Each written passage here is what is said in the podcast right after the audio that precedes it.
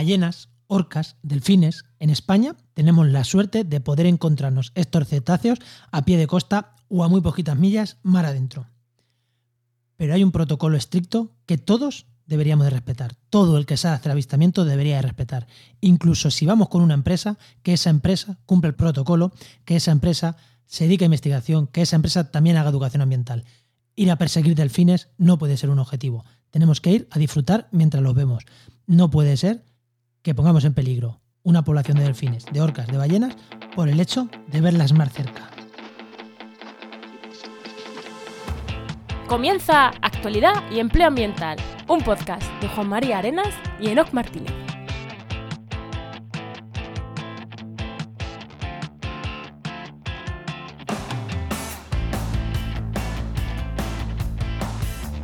Buenas, soy Juan María Arenas. Y yo, Enoc Martínez. Y este programa cuenta con el patrocinio de GeoInnova, la Asociación de Profesionales del Territorio y del Medio Ambiente. Hoy, en el programa 94 del martes 13 de abril, hablamos sobre cetáceos, avistamiento de cetáceos, problemas con los cetáceos, pero eso Enoch, en unos minutos. Antes, ¿qué tal? ¿Qué tal? ¿Qué tal tu semana, Enoch? Uy, pues mira, hemos sacado, bueno, tú ya lo sabes, pero lo cuento, ya hemos ampliado el plan con el hosting de audio de los podcasts de Spreaker y tiene un montón de cosas nuevas que iremos probando poco a poco. Habrá que ir avisando y diciendo de las cosas que vamos a ir metiendo, pero bueno, de momento pinta muy chulo. Pinta muy chulo y nos va a permitir dar un salto como red potente, potente el salto, ¿eh? Sí, sí, sí, sí, sí. Y un detallito, hemos estado hoy realmente la semana pasada estuvimos porque estamos grabando con un día de antelación, algo que no nos gusta, pero que hoy ha tocado así, hoy ha tocado así. bueno, no, te cuento de mi semana, ¿no?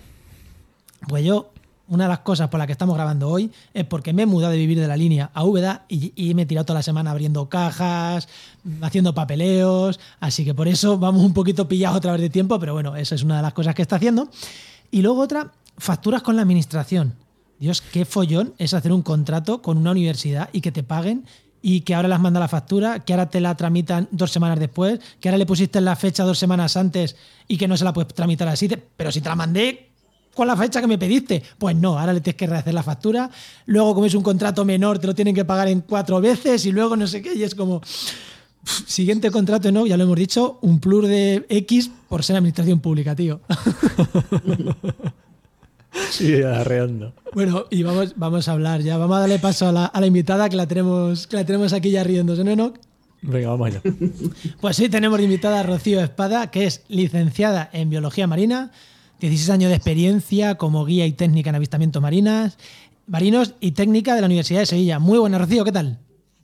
Buenas tardes, ¿qué tal? ¿Cómo estamos? Hola, Rocío. Y fundadora de Colocaliza, ¿no? ¿Qué, qué es eso Colocaliza? Bueno, pues ahí estamos. Ecolocaliza un recopilatorio eh, básicamente de todo lo que hemos hecho en estos 16 años y se centra al final en una empresa de avistamiento responsable de cetáceos, educación ambiental e investigación. Así que. Eh, todo combinado. Muy bien. Es que para hablar de estos temas, qué mejor que traer a alguien que tiene una empresa de estos de, avistamiento de cetáceos y que además trabaja en la universidad con, temas de cetáceos. Eh, hoy hemos unido los dos campos, ¿no? que muchas veces eh, así de gusto. Sí, así, así.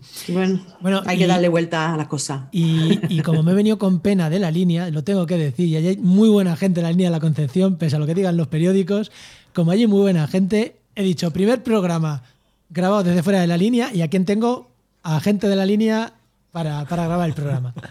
Totalmente. Hay un dicho en la línea que dice que a la línea se llega llorando ¿eh? y te vas llorando. Pues yo tengo y que decir, se suele cumplir, ¿eh? Yo tengo que decir que yo no llegué llorando de verdad, ¿no? Llegué bien. Bueno, pero te fuiste con, pero y, me fui llorando, eso sí que es verdad. Eso sí que pero es verdad. sí es verdad que tenemos lo que te dicen, ¿no? Que, que, tenemos una, bueno, lo que se escucha de la línea no siempre es bueno.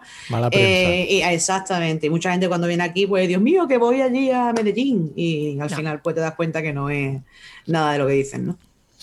Bueno, pues no, no, la verdad que, no. Y tenía que hacerlo, no, yo lo siento, tenía que hacer este pequeño comentario de la línea, que me la llevo en el corazón.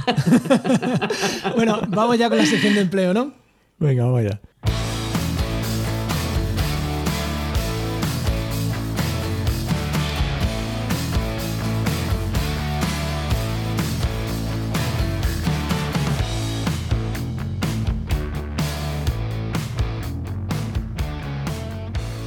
Y ya sabéis que una de las primeras secciones que tenemos en el programa es el consejo de empleo que nos trae Enos Martínez, que es el director de la web de www.trabajenmedioambiente.com, la web de referencia en la búsqueda de empleo ambiental, que ya llevas un montón de años con esto, ¿no? Que entre unas cosas y otras llevas ya un montón de años. No, no me hagan mirar para atrás, que, que son unos cuantos, sí. Bueno, ¿y qué consejo, qué consejo de empleo damos? Venga, pues yo un consejo, además este me lo has recordado tú, que está muy bien. Y es, sé sincero. ¿Ah, Eh, no como filosofía de vida, que también, que, Que está también. muy bien. Pero yo me refiero, tanto en el currículum, en las entrevistas, cuando hables con compañeros acerca de lo que sabes, puedes o no puedes hacer.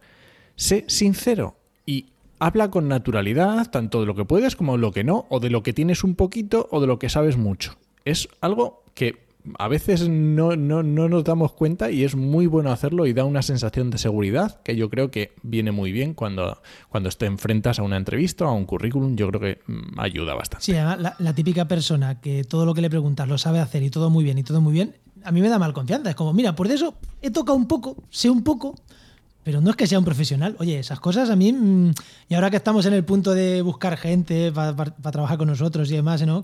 Joder, mm, yo la sinceridad es que mm, que alguien me diga que se va a hacer una cosa y que luego la haga mal, me toca un montón las narices. Dímelo abiertamente. Pues no lo sé hacer. Pues, pues a lo mejor te echo una mano para que aprenda, porque a lo mejor el resto de cosas de tu currículum me gustan. Y si eso no lo sabes hacer, pues, pues- pues- pues no pasa nada, ya aprenderemos. Pero bueno, pues por eso te la he recomendado yo. bueno, no, venga, eh, pregunta al invitado. Bueno, eh, Rocío, una pregunta que le hacemos a todo el mundo, a todos los invitados que tenemos. ¿Qué querías ser cuando eras, o sea, qué querías ser de mayor cuando eras pequeña y cómo has llegado hasta aquí? Yo quería ser veterinaria. Lo tenía muy claro, muy claro, muy claro. Y de hecho, eh, intenté entrar dos veces, pero por las notas de corte, por final me quedé, me quedé en las puertas, me quedé la tercera para entrar. Eh, y entonces pues tuve que cambiar de plan y meterme en biología porque supuestamente había un curso puente que cuando hacía el primer ciclo eh, podía a través de cuatro asignaturas pasar al, segundo ciclo de veterinaria, pero el año que yo entré los planes cambiaron y también eh, se cerró la puerta. Así que al final pues bueno, hay que escuchar las señales y seguimos por este camino. Y bueno, empecé trabajando en una empresa de avistamiento como marinera, cuando las empresas de avistamiento se basaban en autobuses para llevar gente y traerla y no había ni, vamos, ni, investigación, ni datos, ni educación ambiental, ni nada de eso.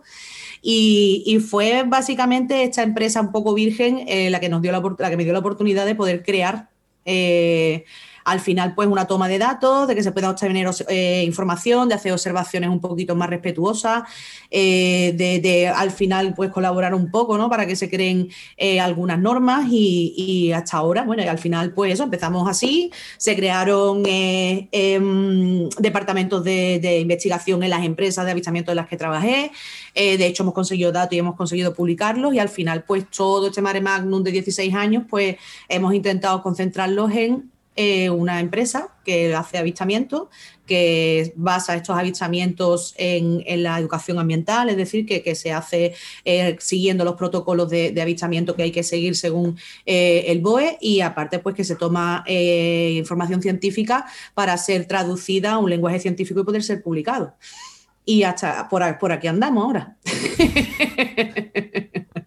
Esperamos que fue, digamos que es, ¿cuánto tardaste desde que terminaste la carrera hasta que empezaste a trabajar en...? Yo empecé a trabajar antes, por, por razones personales, tuve que, que, empezar a trabajar antes de terminar la carrera. Y una vez que ya estuve tres años trabajando, pedí una excedencia de ocho meses para terminarla. Y me fui, la terminé y volví. Y seguí. Perfecto. Hmm. Sí, sí, sí.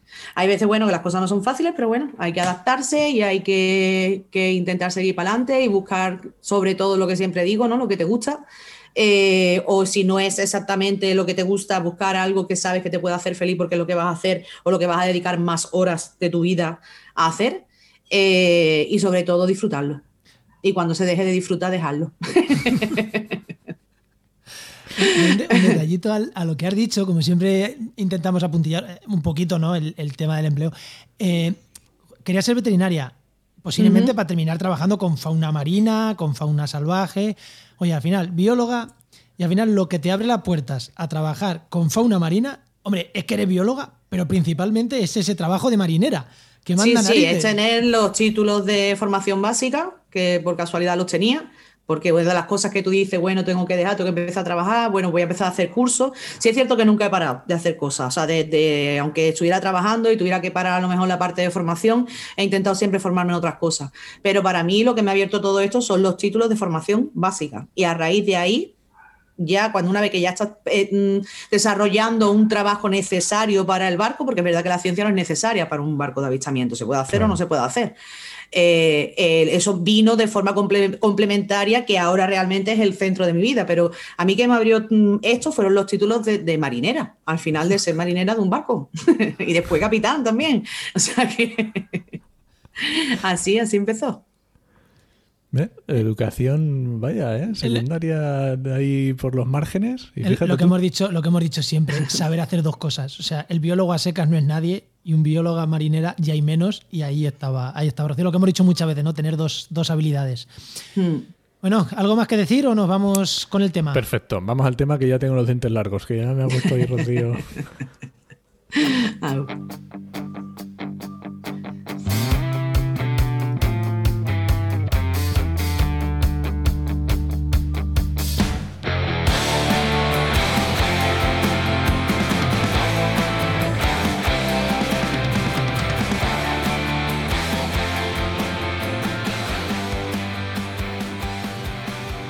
ya unos meses, creo que bastantes, eh, escuchamos que algunas orcas estaban atacando a barcos en Galicia.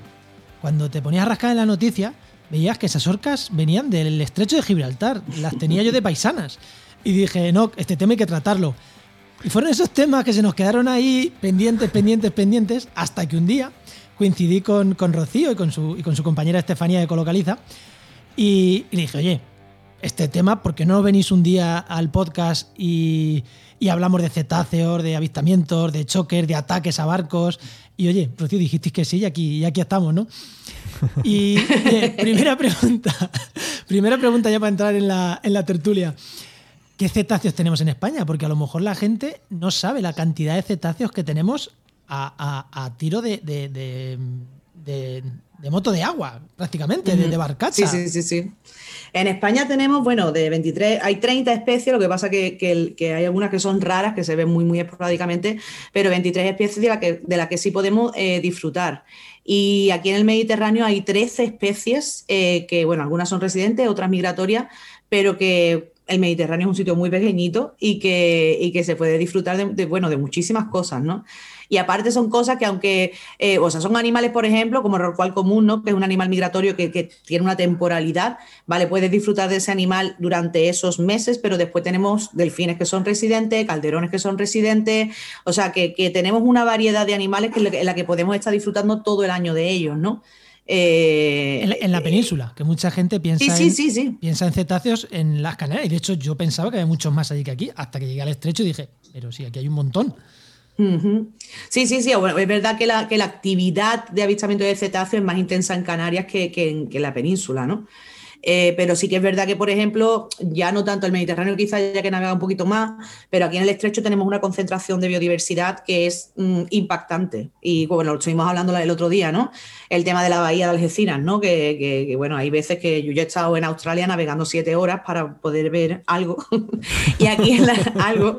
Y aquí en la bahía, pues salí en cinco minutos, pues te puedes encontrar en verano perfectamente con un grupo de 300 animales, ¿no? De 300 delfines, una especie que está en peligro crítico de extinción en Andalucía que utilizan la bahía para criar, que se ven unos comportamientos de, alimentación eh, eh, increíbles, impresionantes, y todo, bueno, te plantas allí con el barco para los motores y parece que está en el National Geographic eh, live, ¿no? Totalmente, porque es verdad que, es una pasada, ¿no? Lo que tenemos, ¿no? ¿Y por qué, Rocío, por qué se produce esa concentración en el estrecho? Bueno, eh, primero porque el estrecho es muy estrecho, entonces hay más facilidades de, ver algo, ¿vale? Y después, sobre todo, por el tema de, las batimetrías, ¿no? El estrecho tiene unos cambios de profundidades muy grandes y eso hace que, tanto, que sea muy rico tanto en migración de, peces como, eh, como tenemos aguas profundas, pues caladero de calamares a porrillo. Eh, entonces, pues tenemos especies que son pelágicas, eso significa que son especies que viven a poca profundidad, me refiero de cetáceos, y está relacionado con su alimento. ¿no? Los delfines que se alimentan a lo mejor de peces, como la sardina, el boquerón, el jurel, son animales que van a vivir siempre pues, cerca de la costa, donde hay cambios de profundidades eh, bruscas, que es lo que ocurre, por ejemplo, en la bahía de Algeciras. La bahía de Algeciras eh, está recorrida de norte a sur por un cañón submarino que alcanza 500 metros de profundidad. Es decir, que no se te caiga el móvil porque no lo vas a recoger. y bueno, y por otro lado, pues tenemos también zonas de aguas muy profundas en las que cachalotes y calderones, que se alimentan principalmente de calamares, pues lo van a utilizar como una zona de alimentación. Y eso ocurre más, eh, más en el centro del estrecho, ¿no? Donde también tenemos bueno, una circulación de corrientes eh, impresionante, rara y diferente eh, cada día. y bueno, y aquí en la línea, otra cosa que tenemos muchísima, muchísima suerte, y una de las cosas que vamos a arrancar la semana que viene, es que desde la playa de Levante podemos ver, que también lo estuvimos hablando, la segunda ballena más grande del mundo. Y la vemos desde la playa. O sea, tú estás sentadito en la playa con tu cervecita debajo de la sombrilla y te está pasando la segunda ballena más grande del mundo a 100 metros de la orilla. Que es el rorcual, ¿no? El común, exactamente. Esa es la segunda ballena más grande del mundo y la más frecuente, la ballena más frecuente eh, del Mediterráneo. Y, esta, pues, lo que os digo, está pasando durante toda la primavera y parte del verano. Y, bueno, nos hemos dado cuenta que haciendo lo que estuvimos, lo que estuvimos hablando el otro día, ¿no? De, del avistamiento desde tierra, que es lo que, bueno, hablaremos después de ello. Eh, la gente está cerca, en plan, ¿qué estás mirando con los prismáticos? de gomas, y tú no, ballena. ¿Cómo ballena? Aquí que hay ballena. Y ya sabe que hay, eh, mucha desinformación y, yo creo que los cetáceos son un recurso eh, para nuestra zona, igual que lo son, por ejemplo, las aves para los, ornitólogos. y, por ejemplo, se explotan mucho en Tarifa, a lo mejor se explotan, se explotan a lo mejor la Costa del Sol un poquito más, pero aquí en la línea no se está explotando mira, ahí tenemos un recurso económico. Eh, otra cosa que te quería preguntar yo, ¿cómo está la legislación ahora mismo de, para los eh, cetáceos? ¿Están todos protegidos? ¿No? La legislación es, muy estricta, ¿no? Digo, en general de los cetáceos, sin entrar en temas de avistamiento y demás, que ahora después si quieres entramos ahí. ¿Qué, niveles de protección tienen? ¿O es pobre? La mayoría de las especies que tenemos en el Mediterráneo tienen, tienen un, estado de protección y las que no lo tienen es porque no hay datos suficientes. Eh, de hecho, bueno, la, Creo que casi todas las especies del estrecho, casi todas las, especies del estrecho, menos el calderón, del que no hay datos suficientes, tienen una figura de protección. Desde el delfín común, que está en peligro de extinción eh, por la IUCN, el rorcual es vulnerable, el calderón también está en peligro, el mular es vulnerable, es decir, que todos tienen una figura de protección, es decir, que los números pues están mermando y claro, es importante de que, de que básicamente haya, si se van a utilizar como un recurso económico una especie que está en peligro de extinción, tiene que haber una regulación eh, que impida eh, que se le pase por encima a los animales, que se choque con ellos, que se le corte con las hélices, que se les acose. Eh, tenemos que pensar que cuando nos acercamos con un barco, pues ruido, eh, pues, nos estamos acercando con ruido y además eso lo puede comprobar cualquiera que se meta debajo de agua y pase eh, por al lado un barco y vea el ruido que hace realmente, ¿no? Entonces, pues, pues sí, sí, eh, yo apoyo totalmente el avistamiento de cetáceos y el usar este recurso como un recurso económico, pero siempre sin que se afecte a su conservación. Al revés, se pueden hacer muchas más cosas buenas que, si se hacen las cosas bien, se pueden hacer muchas cosas buenas por los cetáceos desde los barcos de avistamiento. Porque, Rocío, eh, nos has hablado en cuanto a figuras de protección, eh, digamos, de figuras de protección de las propias especies. ¿vale? Sí, sí, sí. decías, del, del UICN o del, Pero, ¿existe legislación, digamos, a nivel nacional, como puede existir, yo qué sé, em, pues una legislación de un parque natural, donde están limitados los usos? Eh, ¿Existe ese tipo de legislaciones a nivel de... Te refieres al área, ¿no? Sí, Lo que es al área. Sí, hay, zonas, hay zonas protegidas. De hecho, aquí justo en la parte de levante de la línea, eso es una zona de especial conservación, el CEC oriental. Después está el Parque Natural del Estrecho, que también está catalogado como parque natural. Eh, después está la Reserva de la Biosfera eh, Intercontinental, que también eh, hay muchas protecciones en papel, hay millones. Sí, pero y puedes poner más todavía. ¿Implica algún tipo de de eso, de lo que decíamos, de una limitación de los usos o a, este tipo de cosas o realmente... Claro, debería, o sea, en el papel sí, en el ah, papel eh, cuando tú planteas un CEC, pues un CEC eh, al final tiene unas reglas de uso y de limitaciones eh, a pesca y limitaciones, por ejemplo, de, de perforaciones petrolíferas o de seísmicas y cosas así, pero sí que es verdad que lo que siempre pasa, que en los papeles está todo muy bonito, pero que después la realidad, pues ahí estamos todavía, ¿no? Que, falta muchísimo por recorrer, muchísimo, muchísimo, muchísimo. Pues como falta mucho por recorrer, te voy a hacer algunas preguntas para ver todos estos problemas que tienen. Eh, como he empezado yo diciendo, el ataque de las orcas, y si quieres vámonos un poquito a Galicia para no centrar solo en el estrecho. Vamos a hablar, vamos, perdona, vamos a hablar de interacciones, si nos importa, ¿vale? Me parece genial, pero es que Porque no, todavía, no se han, todavía no se han comido a nadie, ¿vale? como la gente lo conoce así. Y digo todavía, ¿eh? como la gente lo conoce como ataques, me gusta utilizar el lenguaje que la gente tiene en mente para luego desmentirlo, ¿vale? Claro, pero eso me da igual. Eh, todos sabemos lo que es, ¿no? Eh, creo que todos aquí sabemos de lo que estamos hablando. Y si no, iros a Google, ponerlo y os van a aparecer de lo que estamos hablando. ¿Qué, ¿Vale? ¿De qué estamos hablando? pues mira, eh, desde el año pasado, desde creo que fue el 20 de julio del año pasado, eh, un, amigo mío, de hecho, eh, fue el primero que, reportó, que nos, informó de que, de que una orca le había bloqueado el timón. Es decir, como que le había, él decía que la orca le había mordido el timón y que él no tenía posibilidad de poder maniobrar la rueda de timón. Eh, que notó un par de zarandeos y que lo que hizo fue bajar la velocidad, quitar vela y en, ese momento la orca se, despegó del barco y se fue. Eh, eso, fue ahí, el día... Eso fue, no, fue en el estrecho, fue a seis millas en el sur, que no fue Pero de vamos, de hecho, este hombre es, monitor de una escuela de vela de Gibraltar. O sea, que, el hombre tiene una experiencia y que ha salido, sale muchísimas veces y que va a Cádiz cada dos por tres y era algo que nunca jamás eh, le había pasado. De hecho, él había visto orcas y nunca le habían hecho eso, ¿no? A raíz de ahí, pues ya empezamos a, recibir pues, más información de otros veleros a los que las, orcas ya le están haciendo eh, otras cositas. O sea, ya se le, le están golpeando los timones, las ruedas de timones se mueven solas. Eh, ahí empezamos a ver que en el momento que se intenta controlar la rueda de timón, la respuesta de las orcas es mucho más fuerte, empiezan a golpear el timón como, con mucha más insistencia. Empezamos a ver también que los barcos que, no, que, intentaban seguir la marcha, es decir, que intentaban escapar de ellas, eh, eran los que más daño sufrían, obviamente por una consecuencia de que un bicho de probablemente 8 toneladas está pegando cabezazo en un, en un timón que es de fibra, Después vamos a hablar de, qué preferencias tienen y, por qué lo hacen, no podemos decirlo porque no nos lo han dicho todavía. Tenemos que hablar un poquito más con ella. Eh, bueno, esto se, siguió pasando eh, durante los meses de verano eh, en el estrecho, después pasó en Portugal y después siguió pasando en Galicia, volvió a, a pasar eh, a principios de este año, otra vez cerca de, bueno, creo que eran pues, a 300 millas de Canarias y 40 millas de Marruecos, y después ha vuelto a pasar aquí en el estrecho. Es decir, que a través de que se han ido cargando timones, hemos visto lo que hacen las orcas durante el invierno, que hasta ahora eh, no lo había visto, no, no se había publicado. ¿no?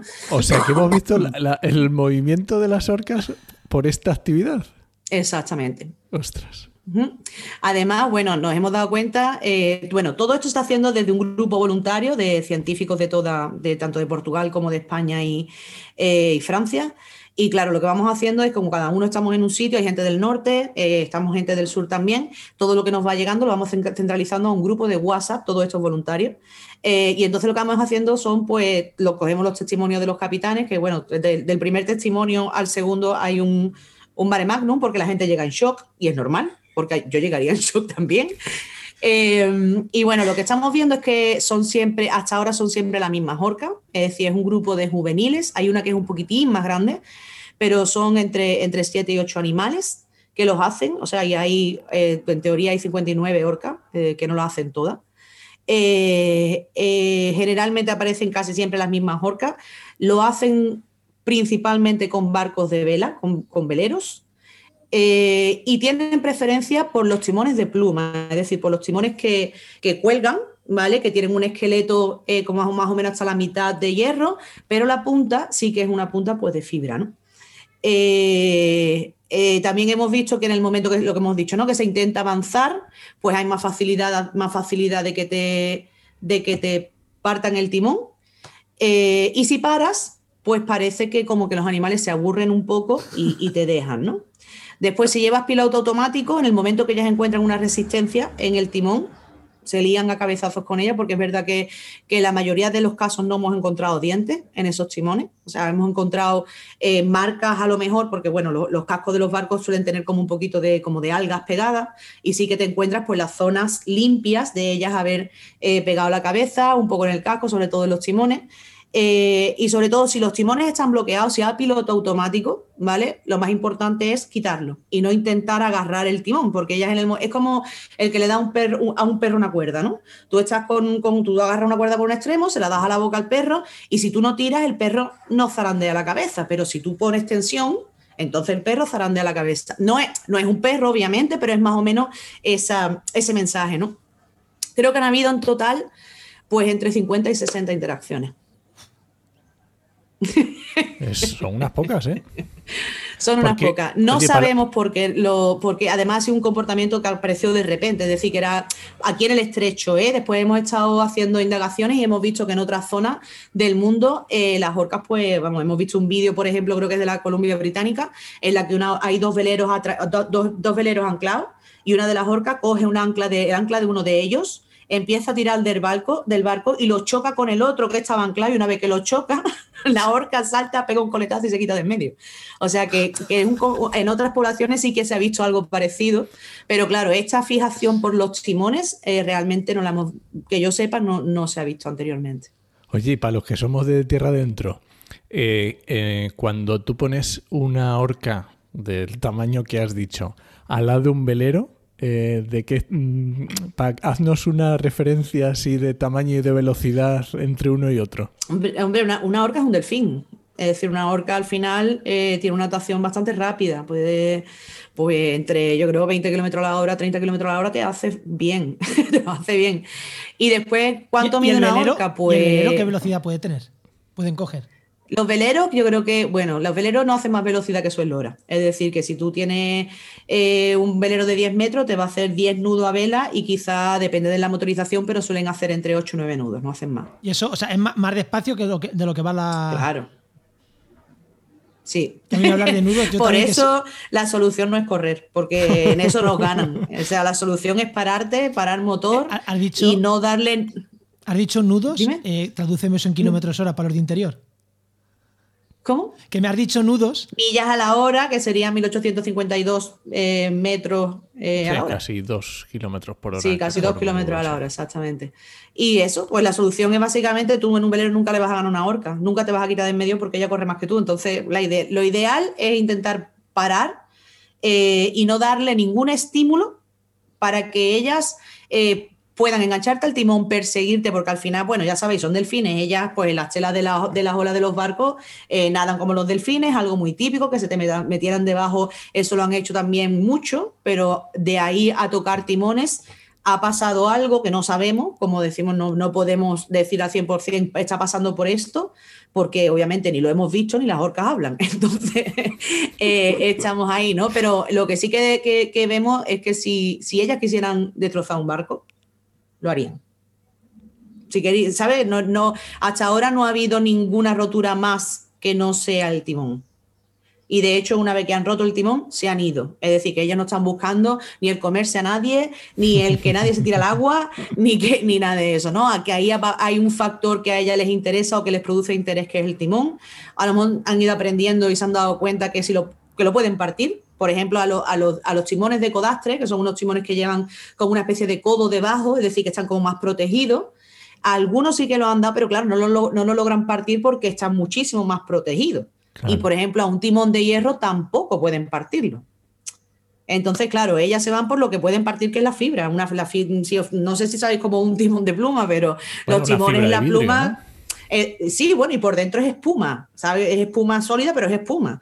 Es decir, que tú enganchas un cabo y a cierta velocidad puede ser que también te lo parta que no es una estructura que sea muy fuerte, a menos que no tenga un esqueleto robusto o que sea de otro material que no sea de espuma, no son, no son, no son estructuras fuertes, ¿no? Y que para ello, obviamente, se han aprendido, digo, la cojo por aquí, lo parto un poquito y me lo paso pipa, ¿no?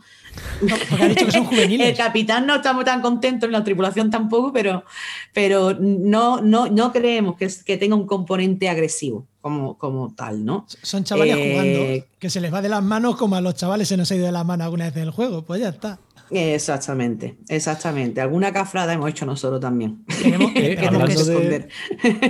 justo hablando de cafradas de nosotros, ¿qué cafradas hay? Porque, eh, porque yo sí que tengo eh, escuchado de, al revés de choques con cetáceos, de embarcaciones, a lo mejor no son veleros, a lo mejor son más grandes, pero choques con cetáceos, ¿eso también ocurre y qué consecuencias tiene? ¿O se da mucho o se da poco?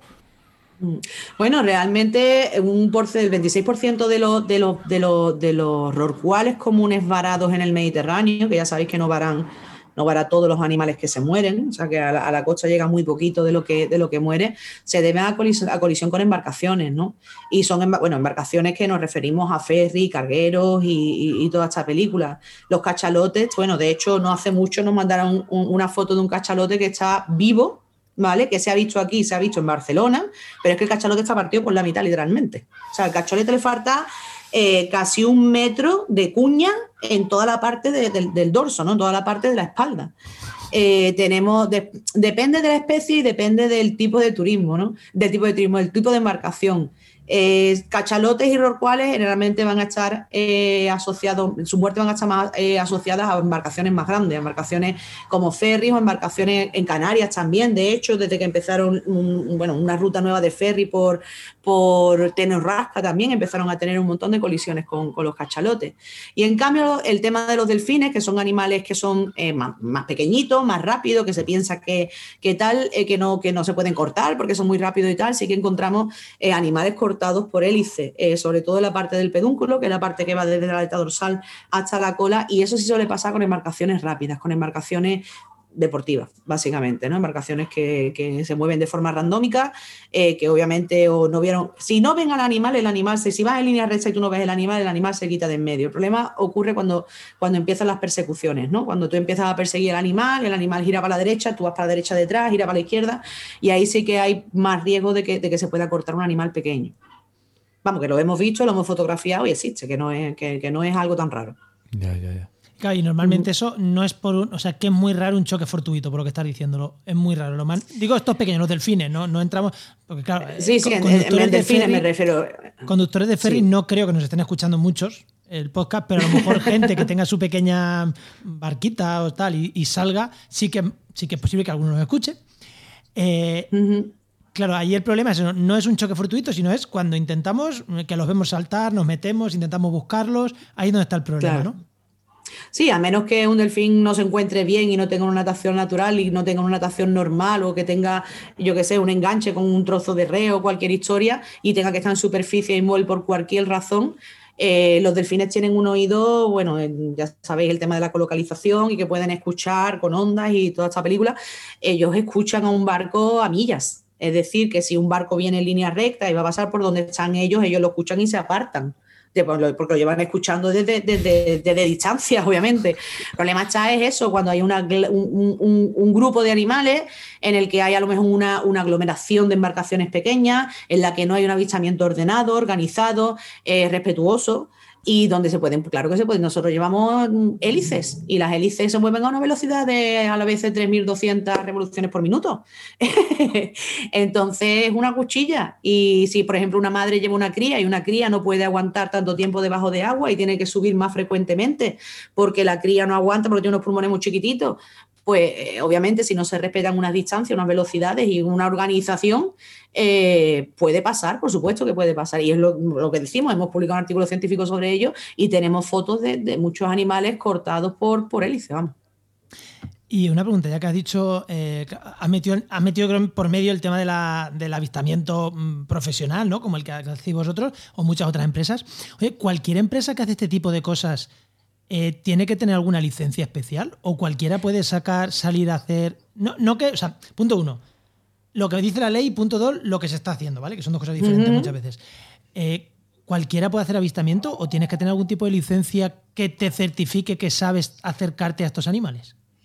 Todo el mundo que quiera realizar un avistamiento, tanto de forma comercial como de forma recreativa, necesita solicitar una autorización de avistamiento. ¿Por qué? Porque cuando tú solicitas la autorización de avistamiento, eh, para tú obtener esa autorización tú tienes que demostrar que sabes el protocolo de avistamiento, que conoces el protocolo y sabes cómo te tienes que acercar a los animales. Es decir, que tú para poder acercarte a los animales necesitas una autorización. Si no, no puedes acercarte ah, a los animales. Ni, recreativo. O sea, yo con mi barquita tampoco me puedo acercar, aunque vea los delfines allí a mi lado, no puedo acercarme a verlos. si tú estás allí paradito y te pasan los animales, te puedes tapar los ojos. Y bueno, sí. Pero lo que es la acción de voy a ir a ver delfines, para eso le hace falta una autorización a todo el mundo. ¿Y se cumple?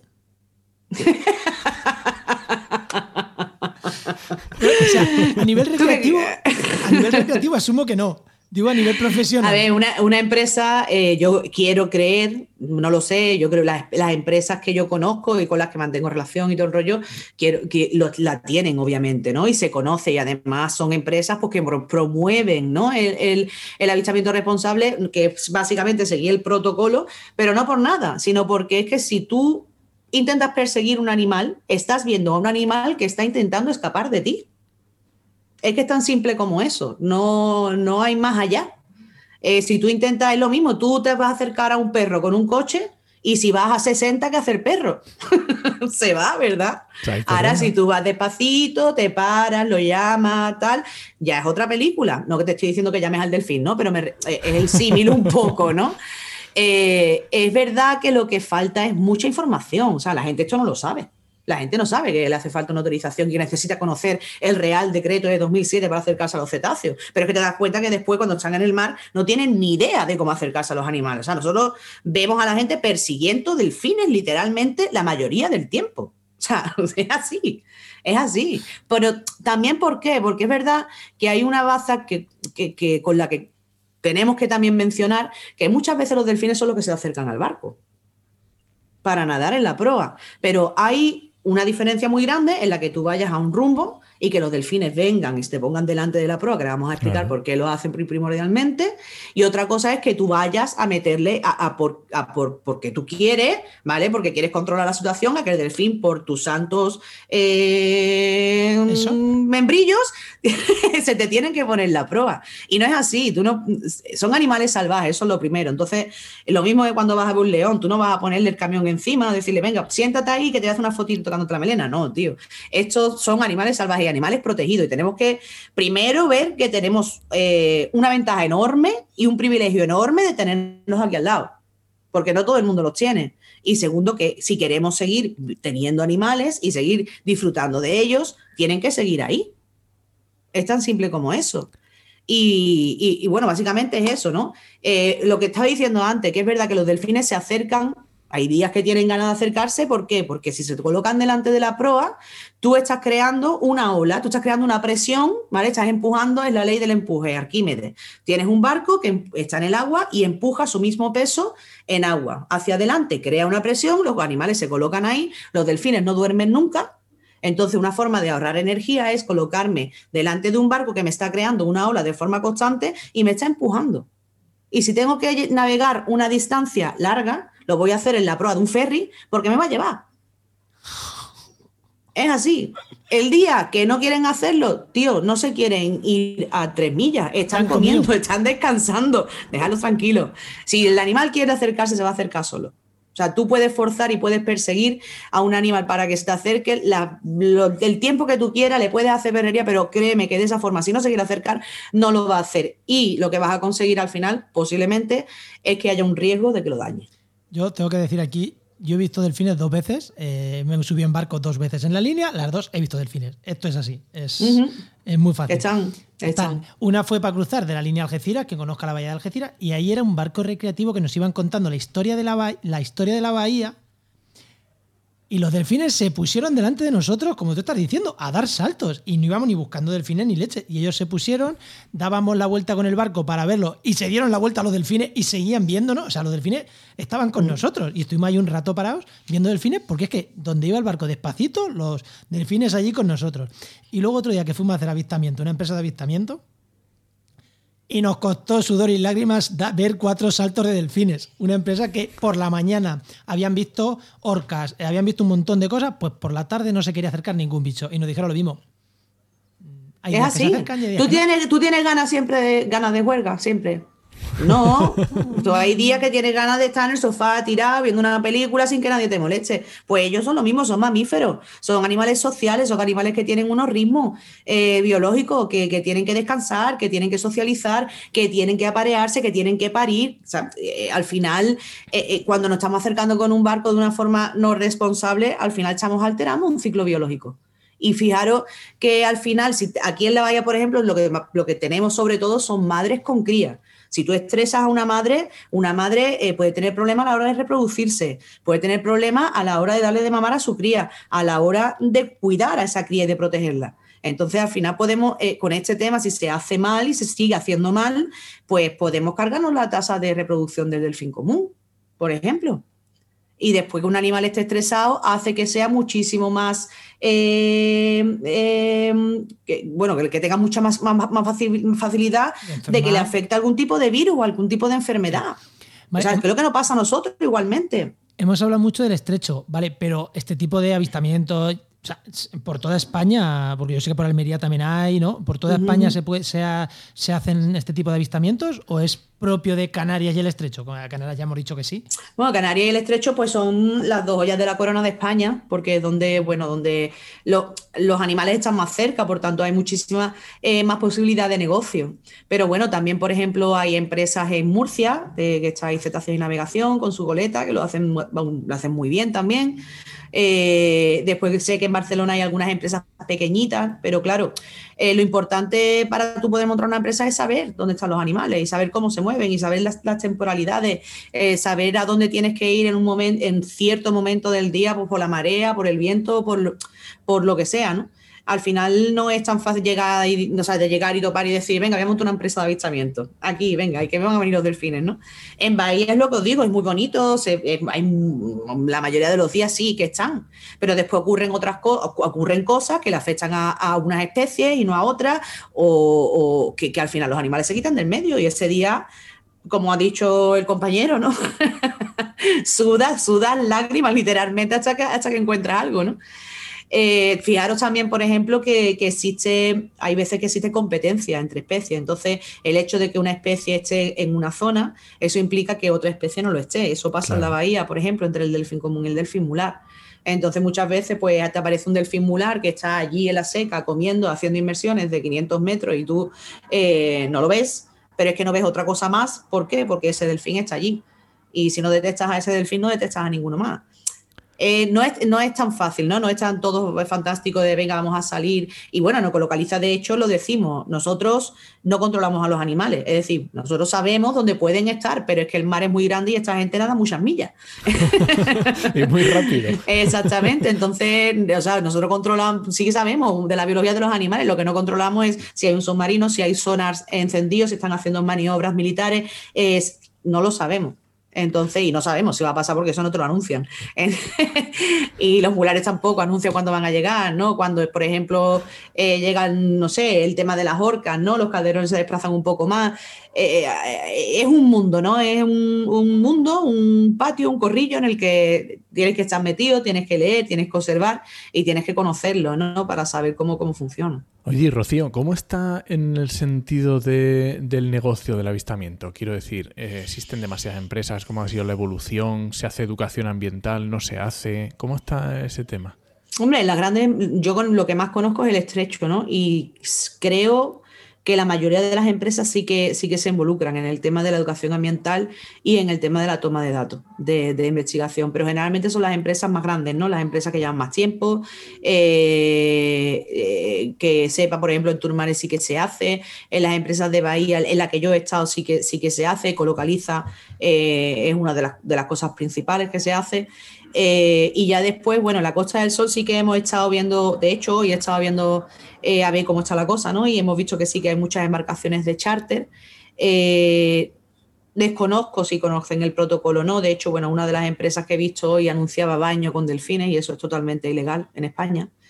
Eh, entonces, claro, eh, empresas sí, hay muchas. Y sobre todo lo que te digo, un velerito que está en lista sexta, que cojo, que monto, que veo, mm, tira a la gente al agua y, y, no se entera nadie, ¿no? Pero, pero creo que ahí debería de haber una revisión un poco de lo que, de, lo, de a quién se le están dando autorizaciones o quién lo está haciendo y no tiene una autorización. Y si lo está haciendo, no se trata de cerrar la empresa, sino que, caballero, se tiene una normativa que tiene que seguir, se la tiene que leer y tiene que seguirla. Si quiere seguir con su empresa abierta. O sea que si para, no, pues. Para el que nos esté escuchando, que igual esto sí que hay mucha gente que nos está escuchando y le apetece meterse en un barco de estos eh, para ver delfines. Eh, recomendación: ir a empresas grandes, que se tomen en serio esto. Grandes, no, no, grandes, pequeñas, me da igual, pero que, claramente se tomen en, serio esto, que no vayamos al típico sitio, al típico, venga, subiros en el barco que yo llevo, no. O sea, gente que, que abiertamente, como vosotras, que soy una empresa más pequeña, a lo mejor mm. Turmares sí que es una empresa, yo lo conozco por la bahía, más grande, pero que, que, abiertamente hacéis esta actividad, lo, lo, anunciáis mm. bien, porque al final vais a ser los más creíbles, no más que el, el típico... Mm, Claro, tú al final, eh, cuando haces cualquier actividad, ¿no? Tú te haces pues una pequeña investigación por, internet y lo importante sobre todo es que eh, el que te está, el que te está eh, promocionando el avistamiento de cetáceo, como por ejemplo la empresa que ve los cetáceos más cerca de España. No, tú, ves tú tienes que ver los delfines a la misma distancia que los vemos todos. Entonces, claro, yo pues, cuando yo lo hago, yo practico el wave watching también en otras zonas cuando voy, ¿no? Y lo primero que hago es, hacen ciencia, hacen educación y promueven el protocolo de avistamiento. Es decir, que no es algo que está escondido, que es algo que está expuesto en el barco. ¿Sabes? Está expuesto y puedes verlo y está expuesto en su página. Hay que seguir una, regulación. Vamos a ver cetáceos eh, desde el punto de vista de la conservación y vamos a respetar a los animales. Y yo lo busco porque si yo me monto en un barco y a esos animales se me maltratan, yo me pongo enferma yo me pongo enferma, yo me pongo mala, yo estoy, estoy contribuyendo con mi dinero a que se maltrate un animal. Y eso no, o sea, yo no, yo, eso no es el destino de mis vacaciones, mire usted, yo el destino de mis vacaciones es disfrutar. Entonces, es muy importante, ¿no? Que la gente, antes de, de, de embarcarse en cualquier empresa, Primero, preguntar si practican el avistamiento responsable, es decir, si siguen el Real Decreto, si lo conocen y lo ponen en práctica, si hacen educación medioambiental, es decir, si yo me voy a montar en ese barco y voy a aprender algo sobre esos animales que se están utilizando para hacer dinero. Y tercero, si se toman datos para mejorar la calidad de vida de esos animales. Esas son las tres, para mí, los tres pilares básicos para desarrollar turismo responsable, pero ojo, no solamente con los cetáceos, con el lince, con los corzos, con las aves, con el lobo, con el oso pardo, con todo. Porque al final después llegan los problemas. Es decir, eh, aquí no tenemos el caso, ¿no? Pero en sitios de yubarta, imagínate una yubarta salta y te cae encima del barco porque estás muy cerca. Es una ruina. y tanto. No, ya no es. Y es eso, es ser responsable con lo que consumimos un poco, ¿no? Y donde ponemos el dinero porque al final contribuimos a que las cosas se hagan bien, no fomentamos a que las cosas se hagan mal. Y eso es muy importante, porque fíjate cómo está la cosa, estamos con una pandemia y cada vez nos quedan menos bichos. Oye, pues, pues nada, genial. vamos, por lo menos cuando me acerque ya voy a saber un poco más de cuando me acerque Mira, El, Real Decreto, o sea, si ponéis Real Decreto 1727 de 2007, que establece medida de protección de los cetáceos, ahí viene perfectamente explicado y además vienen, eh, vamos, vienen unos diagramas en los que te marcan pues la zona. Al final, básicamente lo que dice el protocolo es que cuando tú detectes delfines, cuando los veas, vamos, la ley dice que cuando estés a 500 metros tú tienes que bajar automáticamente la velocidad, eh, que esa es la zona de aproximación. Eh, cuando estemos a 300 metros, que es la zona eh, de permanencia restringida, que sería entre 300 metros y 60 metros a donde está el grupo de animales, ¿se entiende eso? Sí. ¿Sí? Pues ahí, en esa zona, tenemos que ir como máximo a cuatro nudos si los animales se están moviendo y no podemos acercarnos a los animales a menos de 60 metros. Sé que lo de los metros en el mar es imposible, pero una distancia prudencial en la que uno, tú no vayas a meterte encima de los animales y dos, no vayas a cambiarles el comportamiento. La forma de acercarse si los animales se están moviendo en una dirección paralela, siempre de forma paralela.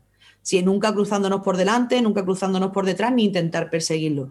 Y yo aseguro que si hacemos los acercamientos bien, con una distancia prudencial sin asustar a los animales a priori, al final los animales se van acostumbrando al ruido, se van acostumbrando a tu presencia y al final se te van a acercar automáticamente. Y si no se acercan es porque algo pasa y no quieren. Si los animales, por ejemplo, están estacionarios, están descansando, Tú cuando estás durmiendo te gustaría tener una moto al lado tuya, rum, rum, rum, a que no. Pues tenemos que pensar en esas cosas. Pues mira, esta gente estaban aquí durmiendo, descansando, lo que sea, no duermen, descansando. Pues nos quitamos de en medio y, seguimos, ¿no? Pero, o paramos el barco, paramos los motores y, pues disfrutamos de los animales parados, ¿no? Eh, pero al final eh, lo que no se ve, lo que se ve es, yo, bueno, yo es que he, visto tantas barbaridades de motos de agua, de ver un grupo de delfines, de madres y crías y empezar la moto de agua a darle vueltas a una velocidad, pero en un círculo cerrado, te hablo de tres metros, ¿eh? Y los animales sin poder salir a, respirar. Que es que le tuvimos que decir, chillo, para que no pueden respirar. Primero, no saben por dónde tirar porque tú le estás dando vueltas. Y segundo, no le estás dando opción a que respiren. Es que te los vas a cargar. Pues hasta esas locuras que a nosotros probablemente los tres, que bueno, yo sé que, Juan es biólogo, eh, no, yo no sé tú qué carrera tienes, pero bueno, más o menos que a nosotros nos puede parecer una barbaridad, ¿no? Pero que no creo que por el hecho de que seamos biólogos estas cosas nos parezcan barbaridades, ¿no? Sino un poquito de sentido común, ¿no? Pues, pues sí, sí, eh, eh, ya os digo, 16 años de, 10 horas al día en el mar dan para mucho. para mucho. Sí, sí, sí. Mm. Bueno, Rocío, pues yo creo que ya vamos cerrando, que yo me tiraría, bueno, me tiraría horas escuchándote, pero a la gente le prometemos un programa de una hora, vamos a intentar ajustarnos.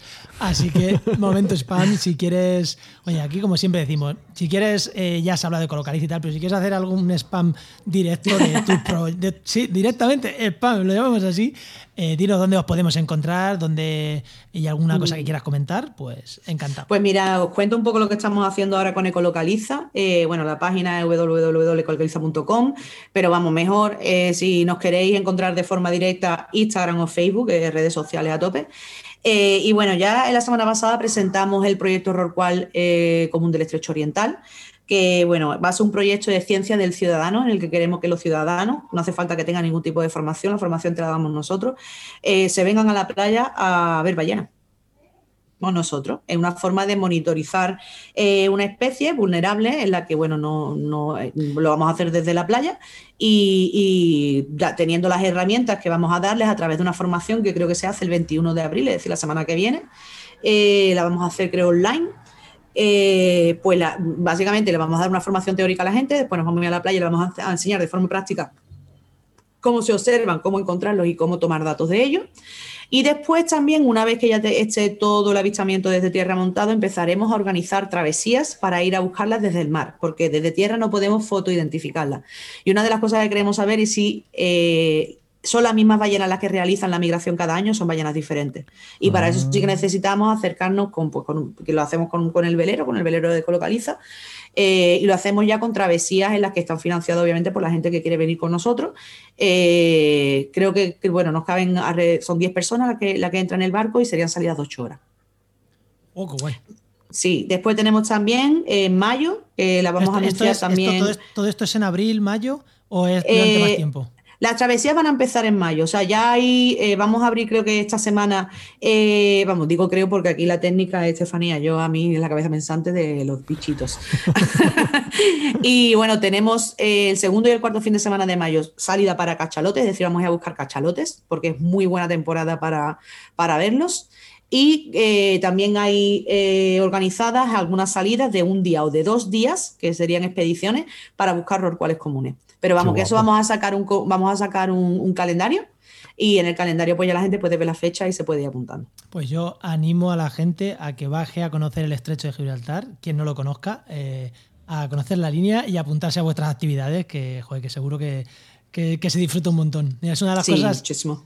Es una de las cosas que me he venido con ganas y que va a volver a la línea a hacer en algún momento. Es una de las cosas que me, me he venido con ganas de hacer, pero bueno, el COVID también ha, dificultado todo. Mm, sí, sí, ahora mismo bueno, la cosa está muy paradita, pero esperamos que ahora ya eh, si la cosa se relaja un poco y la gente se comporta. De hecho, bueno, nosotros tenemos el distintivo de Andalucía Segura, eh, es decir, que bueno, hay compromiso de desinfección, eh, se mantiene en distancia, daros cuenta que es un velero de 13 metros y que se pueden mantener las distancias entre grupos familiares perfectamente.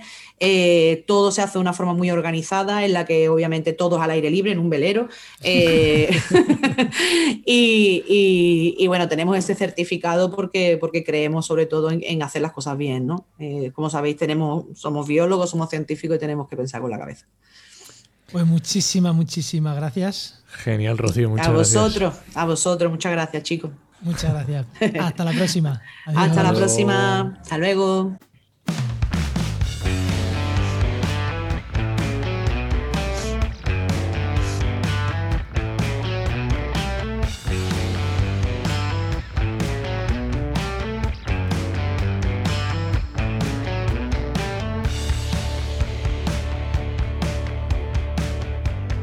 No, vamos, vamos con las herramientas que nos traen siempre nuestros amigos de Heinova. ¿Y a quién tenemos hoy? Pues hoy ha venido otra vez Natalia Losada García, que es ambientóloga especializada en evaluación de impacto ambiental y análisis del paisaje y, por supuesto, sistema de información geográfica, que siendo profesora con Genova, que es el patrocinador más genial que tenemos, pues no podía ser de otra manera. Bueno, Natalia, ¿qué, herramientas? Creo que nos traes dos, ¿no? Dos herramientas que, joder, mm, yo cuando me has dicho fuera de micro es como, yeah, estas son de las que molan. Pues sí, una de las herramientas son, eh, es para la transformación de Datum de ED50 de TRS89, que son los, los Datum eh, que usamos en España los más y usados, los más usados y se llama NTV2 Datums Transformation. Esto igual la gente no sabe de lo que estoy hablando, hasta que se pone a pegar dos mapas y se le descuadran 100 metros al norte y 80 al oeste. Y dices, ¿por qué? ¿Por qué se me descuadra el mapa? Pues ya te pones a investigar eh, los datum y las proyecciones son, o sea, es un, algo muy importante y que mucha gente tiene muchos problemas porque es muy difícil cuadrar eh, dos capas que son de la misma o de diferente eh, sistema de proyecciones. Entonces, la verdad que esta herramienta es muy útil. También es un complemento de código abierto y libre de QGIS y, y que básicamente lo que utiliza es una rejilla, un grid, ¿vale? Una malla de puntos eh, que realiza la transformación de ED50, que es el datum más antiguo utilizado en España, que aún se utiliza, pero que es el antiguo, y a e TRS89, que es el actual de España. Y bueno, tiene dos rejillas, una de la península ibérica y otra de las Islas Baleares, que la podemos descargar directamente desde el IGN. Y la verdad es que es muy útil porque eh, ese complemento eh, podemos hacer la transformación tanto de ED50 como a, TRS89 como, viceversa, es decir, como al revés, como a la inversa.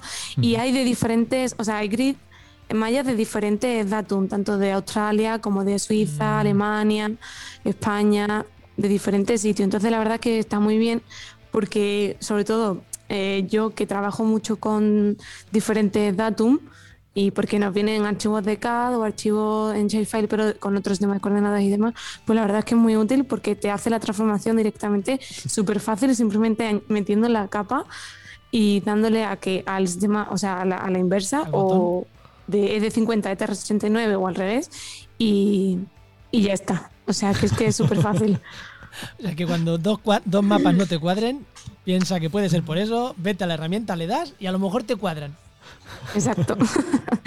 y bueno, la otra herramienta eh, se llama Lat Long Tools, que también la podemos encontrar en, en, la pestaña de complementos de QGIS. Y también es otro complemento que nos ayuda a realizar conversiones de coordenadas, en este caso de latitud longitud, a otro sistema de, de ah. coordenadas como puede ser UTM o otro tipo. Y lo que, o sea, es muy interesante porque eh, nos sirve para, no solo para convertir coordenadas, sino también para mostrar coordenadas en un mapa y hacerte un zoom directamente o a copiar o mostrar mapas directamente en un, porta, portapapeles, copiar y pegar. Y, la verdad que está muy bien porque tiene diferentes herramientas dentro de, de, la propia herramienta, del propio complemento, que sirve para, para, muchas cosas, no solo para la extensión de un marco de mapa, por ejemplo, o si por ejemplo tenemos eh, coordenadas de Google Maps, eh, la podemos meter directamente ahí y nos hace un zoom, o también podemos crear una capa, desde una capa que tengamos, podemos editarla y, y, crear nuevos puntos a raíz de esas coordenadas que añadimos. Entonces está muy bien porque si estamos en un proyecto que pues tenemos una serie de puntos y ahora queremos añadir nuevos puntos, pero solo tenemos las coordenadas, pues podemos editar la herramienta, o sea, la capa, perdón, y, añadiendo esas coordenadas en, la herramienta directamente podemos eh, añadir los puntos y encima podemos añadir también otros atributos, no solo los atributos de coordenada. Así que la verdad que es muy interesante. ¿sí? la verdad es que sí, está muy bien y, la verdad es que es una herramienta que pues se puede usar a diario porque al final estamos siempre, en cuanto a proyectos y demás de SIG, cartografía, siempre estamos con el tema de las proyecciones, las conversiones de, de latitud longitud a UTM y pues está muy bien, la verdad que sí. Yo en mi tesis que tuve que hacer conversiones de esas, las dos cosas me, me, me pegué pues eso, te pegas un rato, una tarde a ver por qué no te cuadran los puntos y a ver cómo narices añades puntos, que parece una tontería, pero oye, eh, se tarda. sí, pero no lo es. pues muchas gracias, Natalia. Muchísimas Pues nada, a vosotros. Pues os recordamos que esta sección te llega gracias a nuestro patrocinador, a GeoInnova. La Asociación de Profesionales del Territorio y del Medio Ambiente. Y que puedes encontrar en www.geoinnova.org.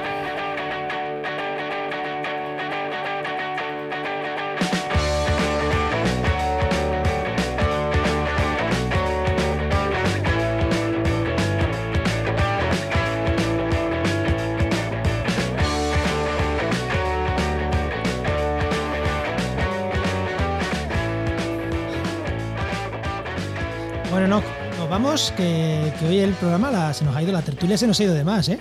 Es que estaba muy chulo, estaba muy chulo. bueno, ¿qué, me recomiendas?